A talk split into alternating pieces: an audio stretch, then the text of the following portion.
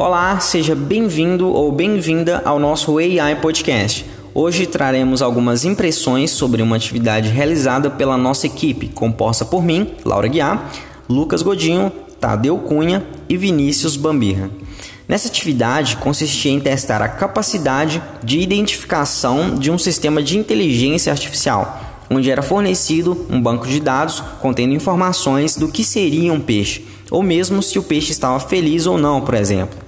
E a inteligência artificial tinha como função, através desse banco de dados, analisar dados parecidos ou os mesmos dados e informar do que se tratava essas informações, ou seja, as figuras de peixes ou objetos.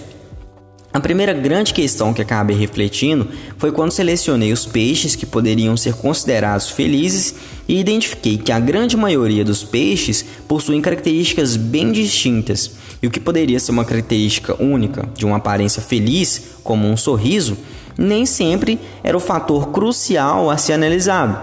Então percebi que as minhas escolhas foram tendenciosas conforme a minha ideia subjetiva do que era um peixe feliz. Depois que me deparei com essa questão, acabei pensando no quão importante é ter uma gigantesca base de dados e de boa qualidade no que se refere ao uso da inteligência artificial, tanto para o uso na medicina ou mesmo no marketing de empresas na internet. Confesso que fico muito entusiasmado com a utilização da inteligência artificial nos dias atuais, pois os benefícios são vastos.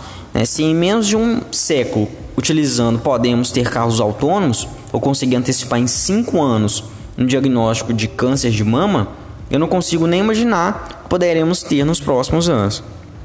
Bom, pessoal, chegamos ao fim do nosso primeiro podcast. Muito obrigado pela atenção e até a próxima.